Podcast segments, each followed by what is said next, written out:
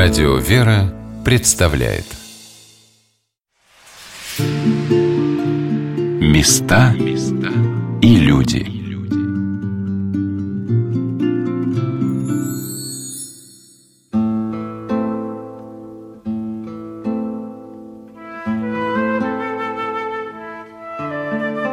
Впервые я услышала о блаженной Любушке Сусанинской в Вознесенском Орошином женском монастыре в Твери – Настоятельница обители Игуменя Евпраксия Инбер рассказала мне о блаженной Любушке, что это был святой человек. Они это видели и понимали. Мне захотелось обязательно когда-нибудь попасть к Любушке на могилку в Вышний Волочок и съездить в поселок Сусанина, где она 20 лет принимала несчетный людской поток. Так радостно было слышать, что жили в наши дни подвижницы. Любовь Ивановна Лазарева почила о Господе в 1997 году, достигшая высот духовной жизни – которым было открыто небо. Здравствуйте, дорогие друзья! У микрофона Анна Шалыгина. Мне посчастливилось побывать в этих местах. Это оказалось очень просто сделать, как будто сама Любушка захотела привести меня туда, где проходили ее земные дни. Город Вышний Волочок распахнул для меня ворота Казанского женского монастыря. Поздним вечером я зашла в обитель, совершенно пораженная тем, что это один из наиболее крупных монастырей в России, где до революции подвязалось около тысячи насельниц, который отметил в этом году свое 150-летие.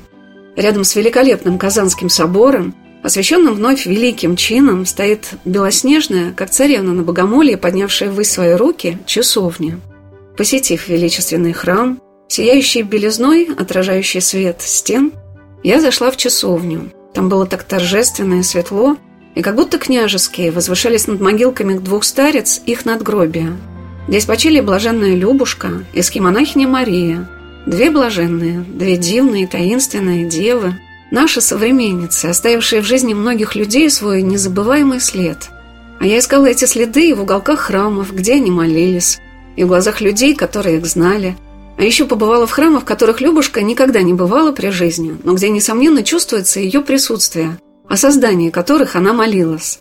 Протеерей Сергий Дикий, настоятель храма великомученика Георгия Победоносца в Коптеве, благочинный Всехсвятского благочиния города Москвы, пригласил меня посмотреть строящийся храм, посвященный святителю Спиридону Тремифунскому. В храме уже проводятся богослужения по праздничным дням, завершаются внутренние работы, и он готовится к великому освящению. Этот храм, безусловно, наполнен молитвами о нем блаженной Любушки Сусанинской, продолжающими ее благословение в жизни людей, которые ее знали и любили. Ну, конечно, продолжается. Мы с вами в каком храме-то теперь сидим? Святителя Спиридона. Ну, как какой-то там батюшка с Вышнего Волочка приехал в Москву, служил у друга своего. Ну, вот потом на настоятелем храм Георгия Победоносца поставили. То есть сам не просился. Благословили. Ну, хорошо. Потом благословили стать благочинным, уже благочинный. Все как-то совершается особым образом. То есть никаких, я бы сказал, на то сил не, не прикладывал вообще как она, матушка, как благословляла, как говорила, оно все так и исполняется. Сохранилось множество свидетельств о том, как люди, приезжая к блаженной Любушке за советом, принимали затем священный сан, монашеский постриг, как росло это духовное воинство, которое всеми силами старается защитить нашу землю от тьмы. Эти люди с благодарностью и каким-то сыновним чувством вспоминают блаженную старицу, как она молилась, водя ручкой по ладони, как отвечала на вопросы – как разговаривала со святыми, подходя к иконам в храме. Мне посчастливилось встретиться в Вышнем Волочке с батюшкой, который встал на путь священства по молитвам и благословению старицы. Это протерей Александр Смирнов, настоятель храма Преображения Господня в поселке Солнечный.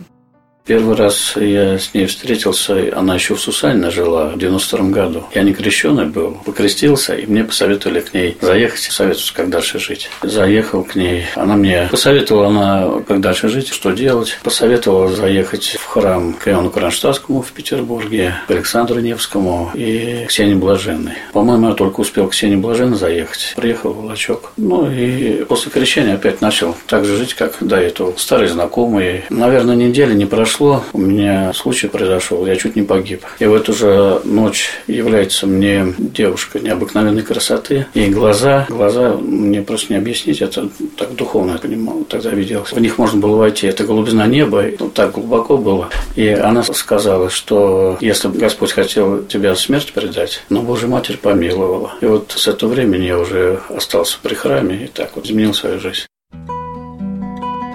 Отец Александр поделился, что блаженная Любушка направила его на верный путь. Иногда человек очень нуждается в том, что кто-то подсказал ему, в какую сторону пойти, как правильно сделать свой выбор. Отец Сергий вспоминал, что многое сказанного блаженной Любушкой в его жизни до сих пор сбывается. Но не всегда люди были готовы принять слова старицы, в которых звучала воля Божья. Многие ее не понимали. Вот приходили, одел как хочешь, это там под нос. Ну, то есть так тихо. Ну, вот сколько раз я к ней приходил, сколько раз я спрашивал вопрос, я получал четкий ответ. И мне было совершенно понятно, что она говорит. И что говорит она именно мне. Не было ни разу, чтобы я ее не понимал. Мне так объясняли, что когда человек хочет не волю Божию узнать, а вот просто для себя свое благословение еще утвердить в глазах ставится, он говорит, ну, делай как, как хочешь, так и делай. Но она и родствовала однозначно, конечно. И родство в ней присутствовало вела себя как-то Не, резко нет, наоборот, просто она так уходила от каких-то вот вопросов или как-то, если ей что-то, может быть, не хотела она говорить там все-то, она, наоборот, раз и уходила. И молиться в уголочек.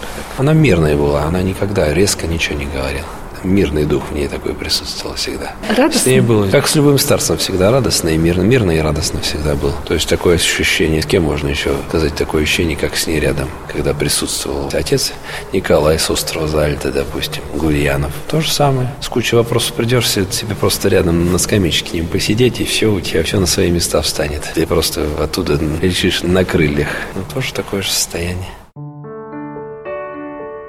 Все, с кем мне посчастливилось поговорить о блаженной Любушке, говорили о том, что к каждому человеку она относилась с любовью, как к родному. Молилась за него так, как за близкого человека не всегда могут молиться даже его родственники, сопереживая, сострадая ему. И эта любовь, наверное, и открывала для нее всю его жизнь. Но так молиться могут действительно только святые люди – ну, я думаю, этими людьми любовь движет, потому что без любви Господь этого дара не даст. Потому что любовь, она всегда жертвенна, и это люди всегда вот, ну, жертвуют чем-то своим ради того, чтобы помочь ближним. Любви можно научиться, вот глядя на этих людей? По крайней мере, ты, когда встречаешь таких людей, они, безусловно, оставляют след в твоей жизни. Незабываемый след, по крайней мере, это какой-то шаг в духовной жизни для любого человека. Потому что когда ты видишь святость, когда ты видишь вот, любовь в другом человеке, ее проявление как-то в жизни, то, безусловно, оставляет след в твоей жизни и помогает в духовной жизни. Многие вспоминают, как вела себя старица, когда приходила в храм, отвечала на вопросы. Но для тех, кто жил в одном поселке с блаженной Любушкой, не всегда открывалось то, что она за человек. Я приехала в Сусанино ранним утром – в темноте казалось еще все загадочным, но вокруг царил порядок и стройность. Улицы расчерчены, как линии Васильевского острова. И на пятой линии указатель – храм Казанской иконы Божьей Матери. Я поспешила за женщиной, которая тоже шла в церковь. Батюшка-настоятель, протерей Виталий Калистко, уже принимал исповедь. Я подала записки и обошла все иконки, как делала это блаженная Любушка. А затем стала расспрашивать прихожан о старице. Зинаида, давно вы в этот храм ходите? Да, я очень давно хожу. Ну, сколько? Лет 25. Вот видели вы Любушку? А как же? Но я долго очень не знала, кто она. Знала, что Любушка, что она в церкви, а больше ничего не знала. И эта сама женщина идет и говорит, вы не скажете, где Любушка лежит? А я снег там расчищала. А я говорю, знаю, а это самое, а что? Всю жизнь почти здесь пробыла и не знала, что она такая. Ну, вот. ну и она мне сказала. И, конечно, знаю, и рядышком с ней. Она недалеко живет, у меня здесь уголок. И я даже была у нее один раз, за советом ходила. Ну вот как она отвечала вам, как она, она общалась? Ну, обычно так на иконочку смотрит и говорит тебе так вот. На вопросы отвечала? Да, да, да, да. Царствие небесное. Вообще милый человек. Ну а вот как она молилась тут в храме, как себя вела? Молилась очень спокойненько девочка, она спокойная, но она в основном на папорте здесь стояла, потому что приезжали, приходили. А в основном она вот здесь стояла. Вот. И так она везде пройдет, посмотрит. Милый человек была. Немного слов, да? немного, совсем мало чего. Так, спросишь, скажет. Нет и нет. Храм Казанской иконы Божьей Матери в Сусанине был построен в то время, когда вся Россия торжественно праздновала трехсотлетие дома Романовых. Накануне этого события жители поселка под названием Малая Ковшовка обратились к властям, чтобы их селение было переименовано в честь Ивана Сусанина, крестьянина, совершившего свой подвиг в Костромских лесах в смутное время. Он завел поляков глубоко в лес и сам погиб от их рук. Церковь была заложена в 1908 году и освящена в 1910 священным мучеником митрополитом Петроградским Вениамином. При храме была построена церковно-приходская школа, колокольня дом причта, как и церковь по печеньям Александры Герасимовны Семеновой. До наших дней сохранились старинные храмовые иконы, из которых «Спас недреманное око» и «Казанская икона Божьей Матери» являются без сомнения чудотворными.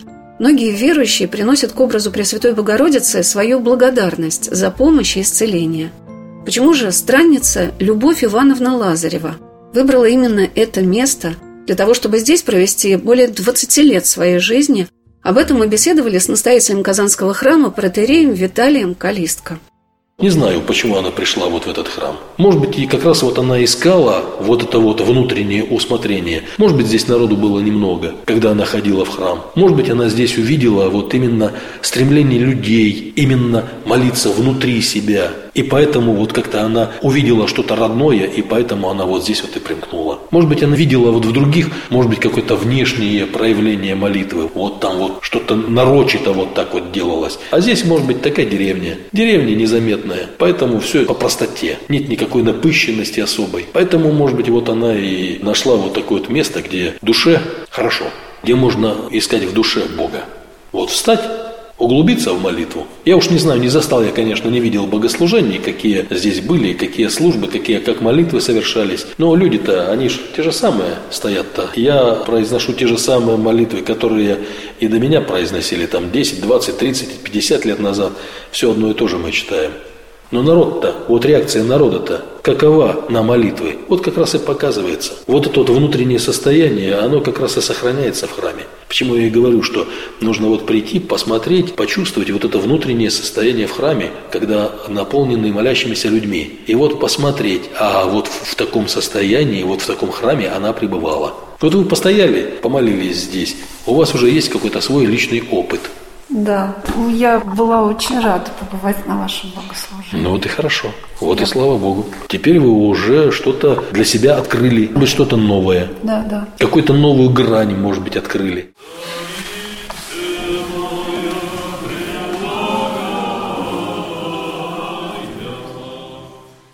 Я приехала в Сусанинский храм на следующий день после посещения Вырицы, где побывала у гробницы святого преподобного Серафима Вырицкого – Здесь, в окружении могучих елей и сосен, среди холодных рек и густых лесов, сокрыты жемчужины русского севера, святыни Русской Православной Церкви, два храма, посвященные Казанской иконе Божией Матери.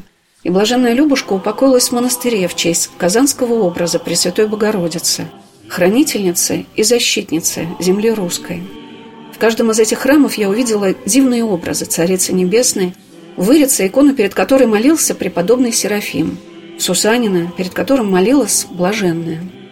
Уже дома в Москве я часто вспоминала, как все как один прихожане Сусанинского храма во время молебна опустились перед Казанской иконой на колени. Девяностолетние бабушки стояли в слезах перед Царицей Небесной, умоляя ее о помощи. А уже из Питера на вокзале я увидела совсем молодых ребят в военной форме – с большими вещевыми мешками, которые собирались в стайку и отправлялись куда-то на южные рубежи. И мне вспомнились эти бабушки, которые молились за этих ребят, как за своих внуков. И как-то сама собой стала просвечивать это невидимое миру, прикрывающее нас от него молитва святых людей. Когда к блаженной Любушке приезжали впервые люди, она спрашивала, «Как вы ходите в храм? Читаете молитвы? Вы ходите?» И вот в первую очередь, я вот им очень часто задаю вопросы и советую. Вы приехали, помолились бы. Вот как она здесь была на литургиях, как она молилась, ну вот и вы точно так же постояли бы и помолились. Как вот она проходила там все иконы, перед каждой иконой останавливалась и перед каждой иконой молилась. Ну и вы точно так же могли бы подойти бы к каждой иконе, помолиться. И глядишь, может быть, вы что-то бы и пережили внутри, то, что переживала она. Вы бы сподобились вот того внутреннего состояния, к которому она стремилась и которое она имела в самой себе. Вот это состояние присутствия Бога. Приезжайте. Первым делом, вот приедьте, вы хотите что-то о Любушке узнать, вот приедьте, через молитву узнаете о ней. Не через слова, а через молитву. Вот вы постояли, помолились, вы уже что-то для себя какое-то приобрели. Опыт. Тот опыт, который и она имела вот в этом храме. Вот единственное, чего вам не хватило, это вот причаститься из той чаши, из которой она причащалась. А вот если бы причастились, то и еще больший опыт был бы.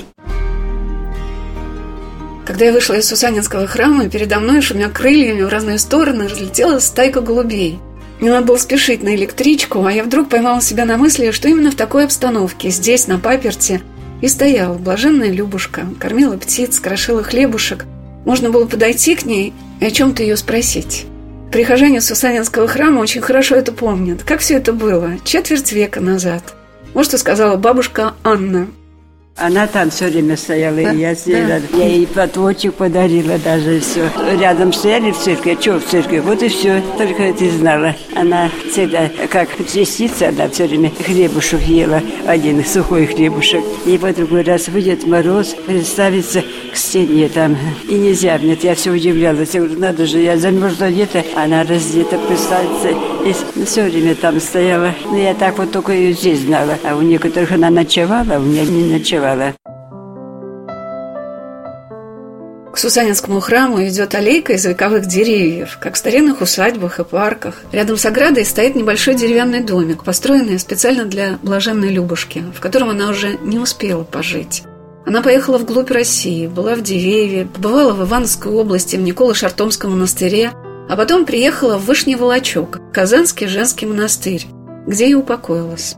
Настоятельница Казанской обители игуменя София Сухова рассказала мне много случаев молитвенной помощи старице, которые едут теперь и те, кто ее знал, и кто услышал о ней уже после ее кончины.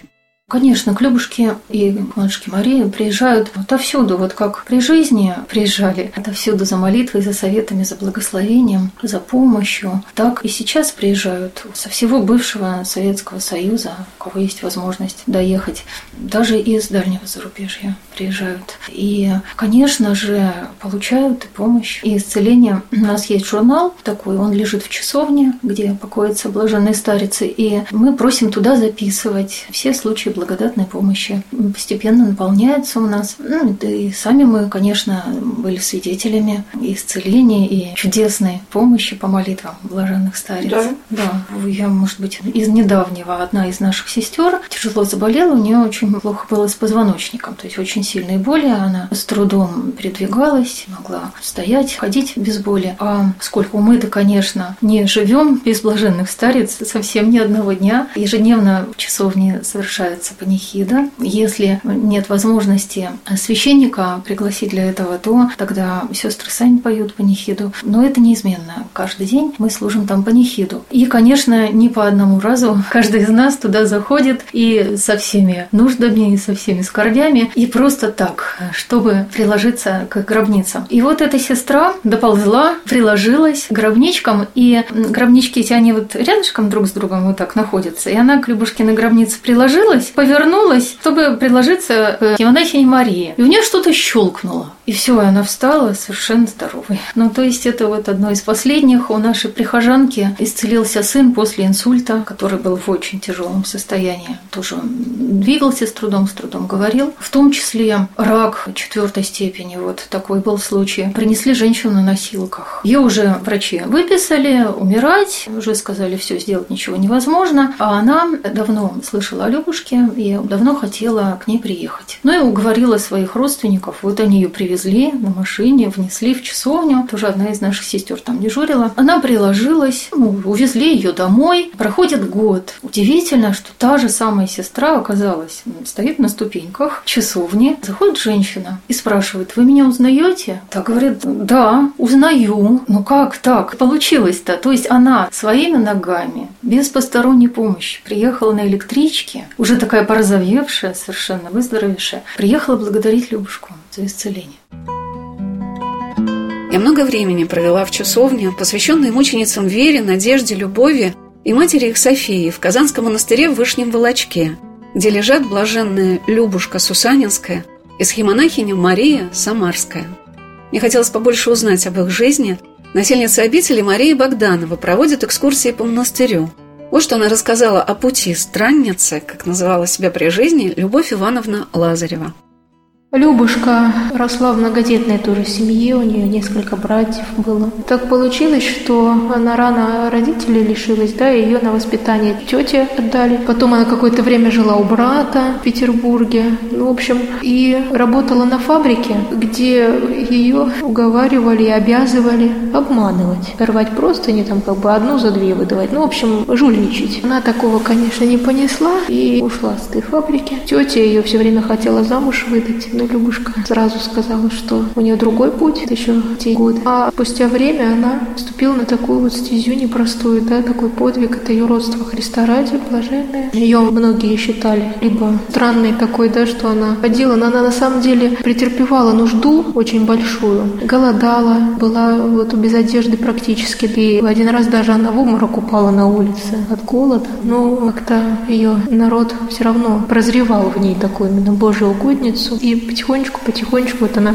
познакомилась. Как-то Господь ее свел с одной рабой Божией, которой она поселилась в Сусанино, в доме в ее.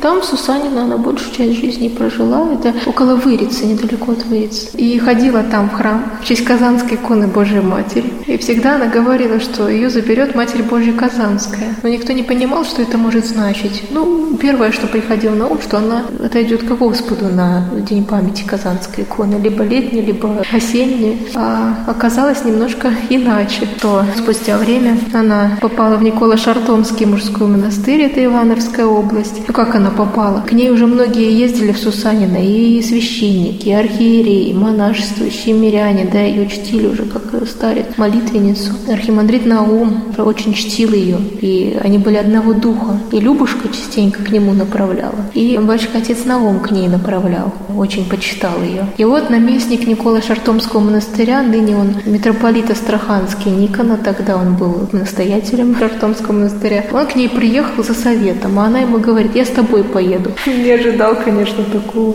Ну, как вот Господь так управил, что Любушка приехала в Шартом, прожила у них там, тоже там помогала, наставляла, за благословением все к ней шли. А потом она затребовала, чтобы ее везли в Вышний Волочок, Казанский монастырь. Никто тогда толком не понимал, не знал вообще, что это за какой еще Вышний Волочок. Ну, вот как сейчас человек человеку скажи, Вышний Волочок, мало кто знает, где это и что это за город. Она говорит, меня Матерь Божья туда зовет, Царица Небесная.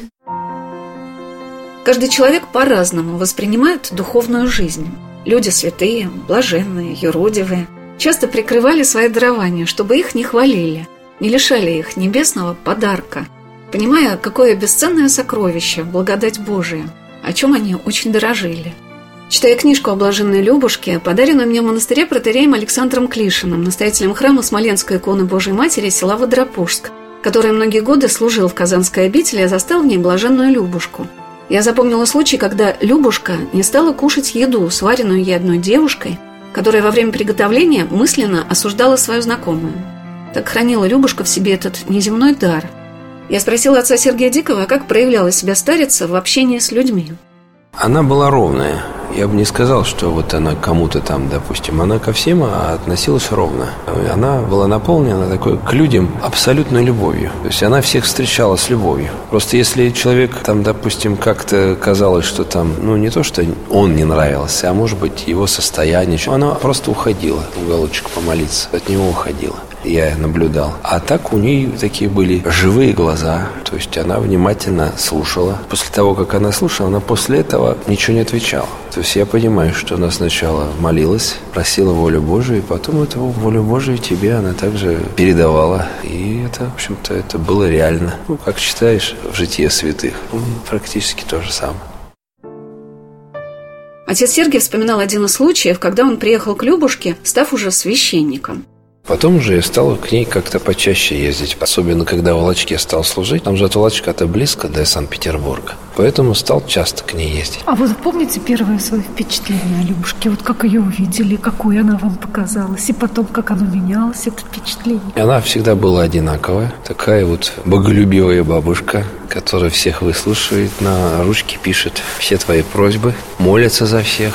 И, конечно, она, она была святой человек. Она знала, что говорит и кому говорит. Потому что все, что она говорила, оно исполнялось. И она слышала не только, что ты говоришь, и она знала, что ты думаешь? Вот это было э, реально. Были с матушкой, конечно, связаны такие особые случаи, когда уже меня, когда руку положили священником, второй раз я приехал, когда уже священником захожу к ней в домик, где она жила. Это такой был домик маленький, два окошечка и перегородочка такая. В правой стороне, в самом дальнем углу, святой угол, и матушка стоит, молится в этом углу. А с левой стороны стол, тут сидят всякие протереи, батюшки, там гости, которые приехали. Я захожу вот на порог, только встал,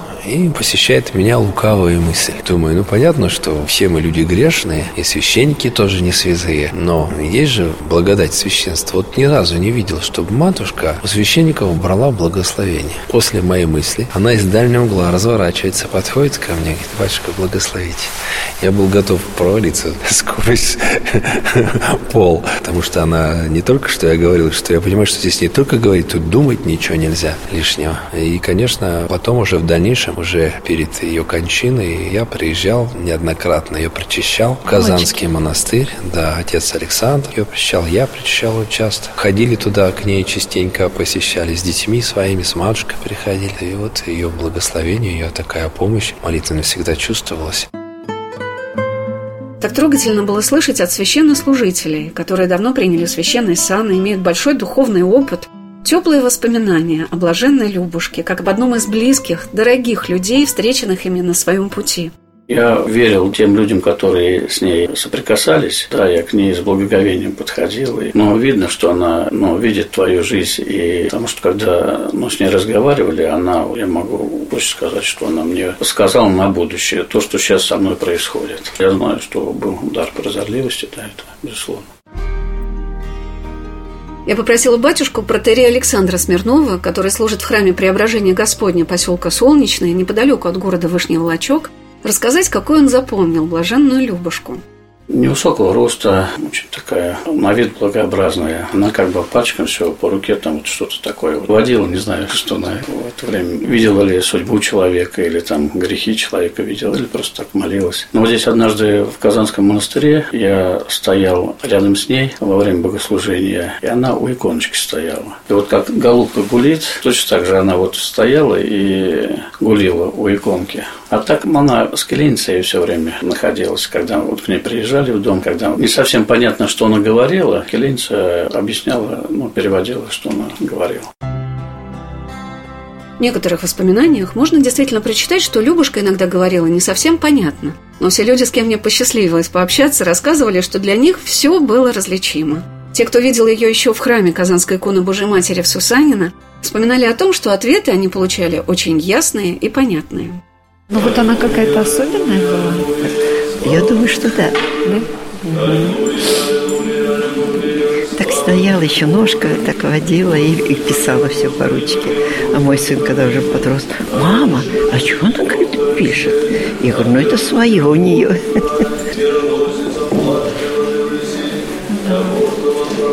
Ну вот обращались к ней с вопросами какими-то. Да, да, да, да. Ну, с вопросом житейские о наших, как говорится, видах. Она всегда всем отвечала и говорила. Но я не подходила, у меня дети маленькие, у кого в Чечне служили, она всегда говорила, кому что. Она, я думаю, что прозорливый человек был духовно. То есть, когда была война, да, вот в Чечне? Да, в Чечне. Ее все спрашивали, ведь дети-то тоже погибали, плакали. Что я знаю, это очень мало. Ну вот вспоминают здесь в Сусанина Любушку? Вспоминают и молимся здесь. Даже ее вот здесь. Вы видели вот здесь фотографию? Ну покажите, что это. Вот Любушкина, вот это все. И иконка Иисус Христос, вот ее. И вот это вот. Это она вот. Ага. Все здесь ее. Прихожанка Сусанинского храма Людмила подвела меня к иконе Спасителя, рядом с которой лежала фотография блаженной старицы и Евангелие, которое она читала. Читала, часто даже не раскрывая книгу. Но многие известные священники, монашествующие отправляли своих духовных чад к блаженной Любушке со словами «Вот как она скажет, так и делай». Но она все сказала. Она даже сказала уже, и что сейчас происходит. Еще тогда, конечно, мы... Я же к ней стал ездить еще до того, как служил в Волочке. Первый раз я у нее был в 92 году, в Сусанино. А каким образом? Мой духовник, отец Венедикт, который почил Царство Небесное, наместник Оптиной пустыни, который был. И был вопрос, как мне поступить в жизни. Он говорит, ну вот поезжай вот туда-то, туда-то, там такая старица, вот у нее спроси, как она скажет, так и сделаешь. Поэтому я первый раз, как бывает, люди, сейчас особенно люди православные, ищут старцев, ищут, вот едут к ним сами туда. Поэтому, конечно, самим ехать не надо. Если духовник тебя посылает, то ты едешь за послушание. А самому искать ничего не надо, потому что духовник лучше знает, куда тебе и ехать, и к кому ехать. Как вы добирались? На поезде доехали из Санкт-Петербурга, там сели до электрички, доехали до Сусанина. Ну, тогда я как раз и ее в первый раз встретил, будучи дьяконом. И она ну, дала мне благословение вот перебираться вот именно в Тверскую губернию. Что же это за чудесный человек? Необыкновенная старица, что многие известные в России духовники, архимандрит Наум Байбородин, архимандрит Венедикт Пенков и другие посылали своих духовных чад к простой бабушке в село Сусанино. Я стояла на платформе, ожидая свою электричку в Петербург, Понимаю, что в этом месте побывало несчетное количество людей, которые уезжали отсюда с таким же чувством, какое испытывала и я, с чувством мира и радости. Оставайтесь на волнах радио «Вера». Через несколько минут мы продолжим нашу программу о блаженной Любушке Сусанинской. Места и люди –